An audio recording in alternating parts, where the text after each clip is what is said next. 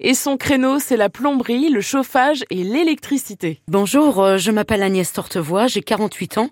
Je suis euh, dans le métier depuis 12 euh, ans en Mayenne bien sûr et euh, à Montsûr plus particulièrement. Et votre métier de plombier électricienne, c'est une reconversion professionnelle J'ai vendu du sanitaire pendant cinq ans sur Laval et puis euh, un volte-face a fait que papa allait prendre sa retraite. Euh, moi j'avais envie de faire autre chose et donc voilà, ça a été l'opportunité euh, de reprendre l'activité quoi. Aujourd'hui, quel est votre quotidien? Du dépannage, de l'installation complète de chauffage, reprise d'installation d'électricité, faire des salles de bain, euh, voilà, tout plein de choses, quoi. Qu'est-ce qui vous plaît le plus dans votre métier? En vendant du sanitaire, eh bien, on voyait pas toujours la finalité.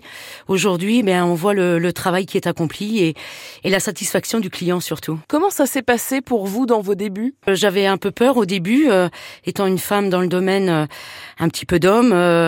et puis tout compte fait, non, non, le courant passe bien, les gens me font confiance et et puis bah encore plus aujourd'hui avec 12 ans de, de recul, quoi. Est-ce que c'est une force d'être une une femme dans le domaine de la plomberie? Je sais pas si c'est une force. Euh, tout le monde a un homme aussi a la force de reprendre une entreprise. Donc euh, après dire que c'est une force. Euh, non, bah c'est c'est que du bonheur quoi. Et quel message aujourd'hui vous souhaitez passer? Ça change rien à la vie de femme.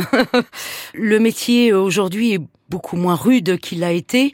Euh, on n'est plus avec des radiateurs fontes ou exceptionnellement un, déplacement, mais les matériaux, on a on a du matériel aussi qui nous aide, euh, et puis bah des collaborateurs hein, qui sont là aussi pour nous aider. Euh, c'est comme ça que ça fonctionne quoi. Vous vous souvenez d'un moment euh, particulièrement marquant dans votre vie professionnelle? On a eu un gros chantier sur Épinal-Seguin où il a fallu tout créer, hein, le réseau chauffage, la chaufferie, et ça vraiment ça a été ouais une expérience assez assez folle quoi.